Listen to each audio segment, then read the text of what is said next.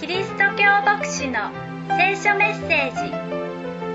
王のキリスト教会の礼拝メッセージを毎週お届けします。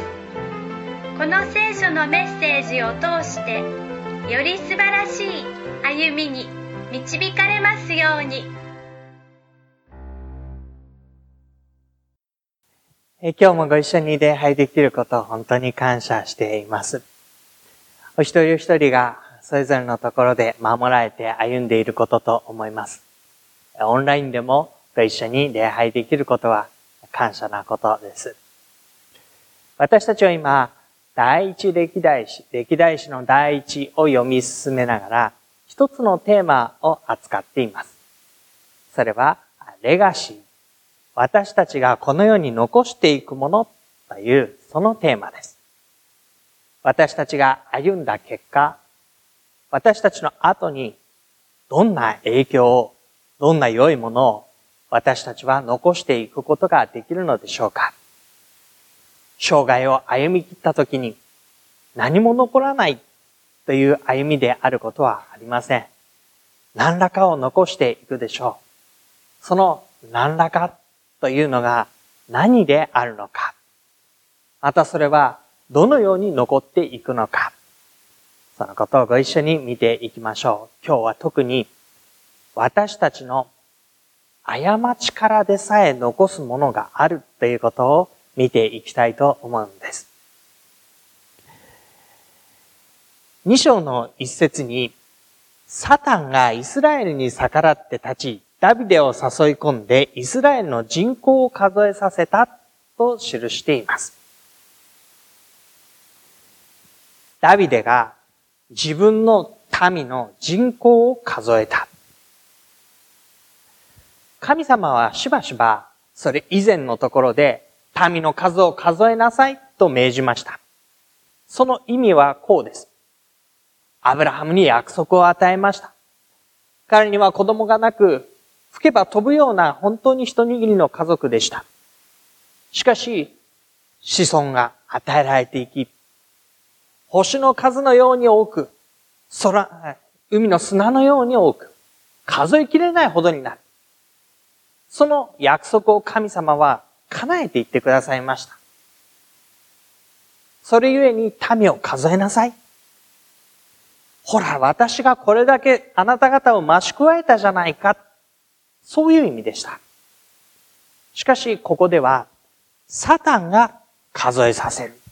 ということをします。それは、神がこれだけのものをくださったという感謝につながるものではありませんでした。どういう風になっていったんでしょうダビデは自分の民を数えました。そのことによって、この18章、19章、20章と書かれていた周辺諸国との戦いということの結果を数えたわけです。そこには、どこどこの民を打ち破って何万何千を加え、このだけの戦利品を得て、これだけの軍馬がいて、このだけの軍があって、数の戦いを繰り広げてきたことが書かれています。その中で、ダビデは一区切りついたとき、その民を数えた。自分がどれだけのことをしたのか、どれだけのものを手に入れたのか、これからを計算するためにどうなのか。彼はそういう意味で数を数えることになりました。神が与えてくださったものを感謝するというより、自分のこれから、自分の今まで、そのための人口を数えるということだったんです。ヨアブという人物は、ダビデにその時にこういうふうに言いました。主が見た目を今より100倍も増してくださいますように。神様がそのことを願い、神様がそのことをされようとするなら、私たちの民は100倍にも増えることができるだろうに。王様、彼らは皆我が君のもの。そのしもべではないのでしょうか。わざわざ数え上げて、どれだけの民がいて、どれだけ力になれるだろうか。そんなことを言わなくても、彼らは皆あなたのために忠誠を誓い、力になるしもべたちではないですか。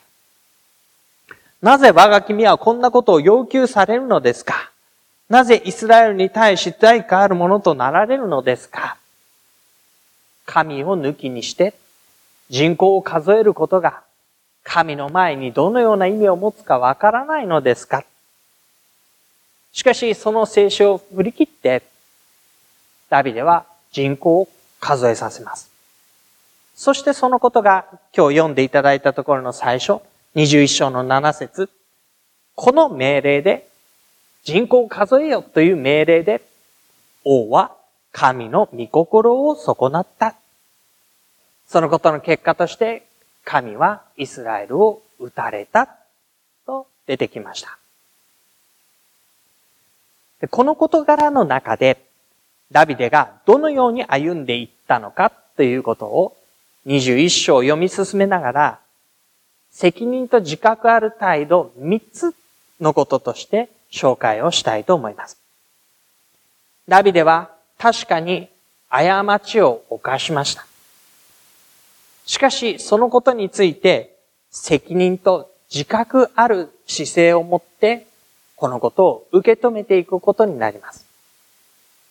その三つのことを一つずつ紹介していきましょう。一つは自らの過ちを認めたということです。これが神の御心を損ない、イスラエルが撃たれたとき、ダビデは自らの過ちを潔く認めていくことになります。21章の8節のところ。そこでダビデは神に言った。私はこのようなことをして大きな罪を犯しました。今、あなたのしもべの咎を見逃してください。私は本当に愚かなことをしました。ここに何度か繰り返されているのは、私はという言葉です。私は大きな罪を犯しました。私は愚かなことをしました。他の誰でもありません。私がしたことです。誰のせいにもできません。サタンがそれをそそのかしたからという話でもありません。私がこのことをしました。潔く自分自身の過ちを認めていきます。それは大きな罪であり、愚かなことです。正当性を主張することはありませんでした。だって数を数えるのは必要なことではないですか戦いに勝つためには数を数えて計算して相手に立ち向かわなければいけないではないですかこれは必要なことだったんです。言えば言えないことはなかったでしょう。しかし、ダビデは自分がしたことが何を意味しているのかを理解しました。それゆえに自分は罪を犯し愚かなことをした。言い逃れをすることなく、人のせいにすることなく、潔く自分自身の罪を認めていきました。私たちはどうでしょうか？自分が、ああ、ふさわしくないことをしたのだ。愚かなことをしたのだ。ああ、これはしなければよかった。自分の心の中でそう思っても、そのことを誰かに言われたときに、嫌だってというふうについ口に出てしまうのではないでしょうか。確かに私は悪いけれども、あの人だってとか、みんなだってとか、そんな風に言ってみたくもなるのではないでしょうか。ただ、単純に私はこれをしましたとだけ言うことのできる潔さを私たちは持っているでしょうか。二番目です。二番目は、過ちの結果を引き受けるということです。過ちを犯せばそのことに結果がついて回ってきます。自分が過ちを犯したのであれば、その結果もまた自分が引き受けなければいけません。彼はそれを我が身に引き受けていきました。21章の11節から12節神はこう語りかけます。受け入れよ。このことの結果をあなたは受け入れよと言うんです。三つのことが出てきます。三年間の基金がいいか。それとも三ヶ月間敵があなた方に追い迫ることがいいか。それとも三日間主の剣があなた方に及ぶのが良いか。どれかを一つ選んで受け入れよ。言われています。三年間、三ヶ月、三日と、それぞれ期間が違っています。飢饉というのは自然がもたらすものです。三ヶ月の敵というのは相手がいる敵の手に陥ることです。そして三日間は主の剣が及ぶこと。ダビデはそれに対してこう答えます。私には非常に辛いことです。そうなんです。過ちの結果を引き受けるというのは、決して喜ばしいことではありません。痛みが伴います。それはできれば避けたいことです。でも、避けられないとするならば、私を主の手に陥らせてくださいと言います。主は憐れみ深いからです。私が考えるに、敵の手ならば、人間的に考えて自分の、それこそ数えただけの兵がいるならば、どうにかなるかもしれない。飢饉だったら、もしかしたら、どういう風にしてかその3年間やり過ごすことができるかもしれない。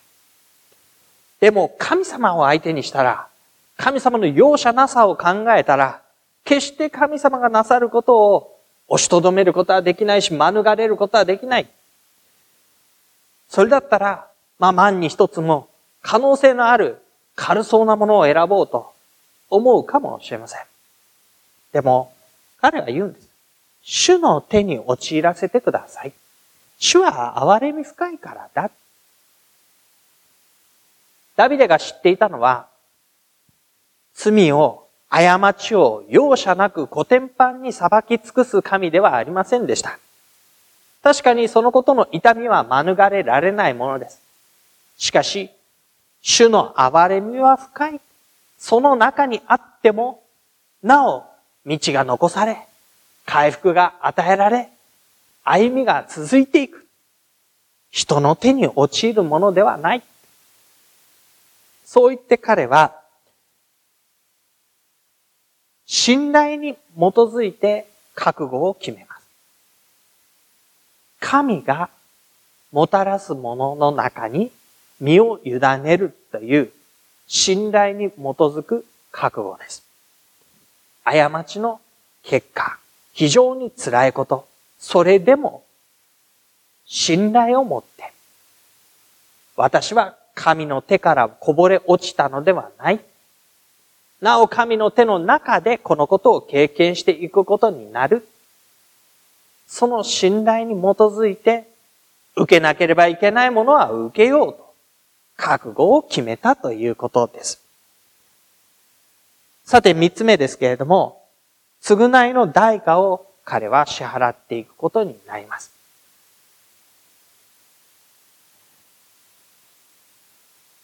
神様は、このダビデの歩みに対して、オルナンの内場を買って、そこで祭壇を築きなさいというふうに言うんですね。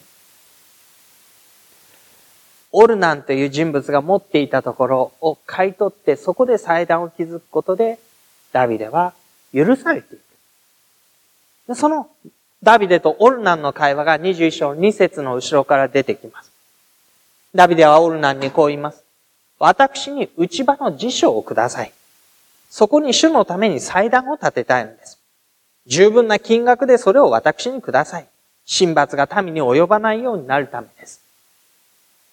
もうこれ以上神の罰が下ることがないように、オルナン、あなたの内場を私に買わせてください。そう申し入れます。それに対して、オルナンはこう答えます。王様、どうぞお取りになってお気に召すようになさってください。ダビデはイスラエルの王なんです。オルナンというのはただ一回の国民の一人です。立場があまりにも違います。王様が言うなら、私は喜んでこれを差し出しましょう。しかもです。ご覧ください。私は全焼の生贄のための牛、焚き木にできる打刻機、穀物の捧げ物のための小麦を差し上げます。すべてを差し上げます。この場所を買わせてほしいと言われたら、いや、場所だけではなく、どうぞ祭壇を築いて、祭壇の上で捧げるための牛、そのための焚き木、あるいは捧げる小麦、すべて私が用意して差し上げます。王は王であるゆえに、ああ、ありがたい。と受け取ることができました。でも、この時のダビデは、そういう王として、その恩恵を受けるということを控えるんですね。23節、ダビデはオルナンに言います。いいえ、私はどうしても十分な金額を払って買いたいのです。あなたのものを主に捧げるわけにはいけません。費用もかけずに全焼の生贄を捧げたくないのです。彼は自分自身がしたことを知っていました。その結果を引き受けていました。だからこそ、償いの代価も、それを免除されて、払わなくていい状況でも、どうしても私が払う。自分の懐を痛めずにこのことを終わらせるわけにはいかない。そうして彼は、オルナンの辞書を買い取ります。そしてその場所がやがて神殿が立っていく場所になるのです。ダビデが三つ、一つは罪を潔く見つけ、その結果を引き受け、償いの代価を支払う。その責任自覚ある歩みの中に、ダビデの過ちは区切りをつけられていきます。終わったこと、生産の済んだこと、そしてそのところに、主の祭壇が築かれ、神殿が築かれ、ここに神がいらっしゃると言われるところになっていく。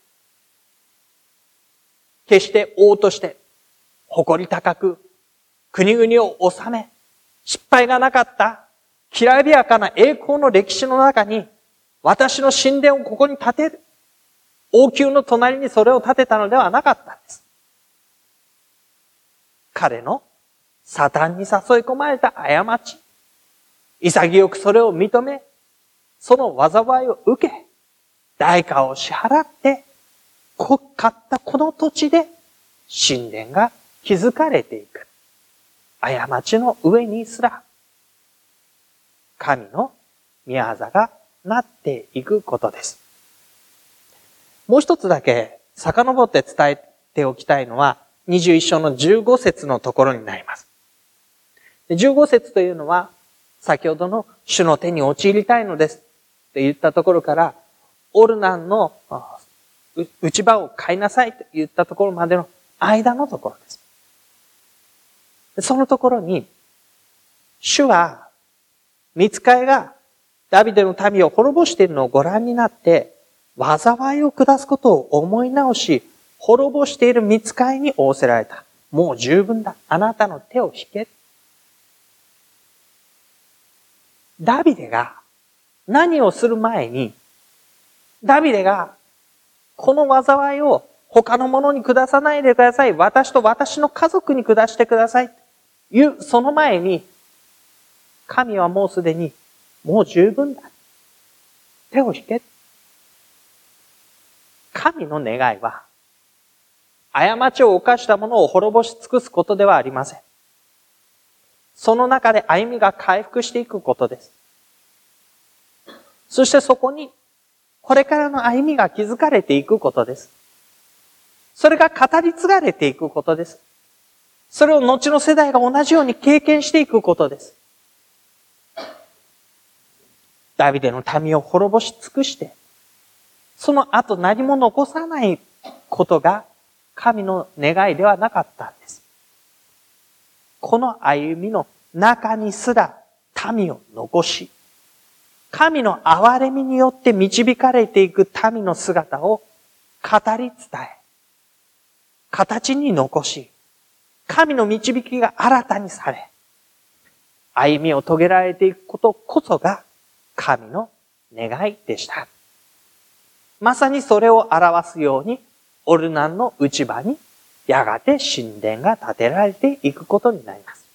ダビデが残したのは、自らの過ちの黒歴史ではありませんでした。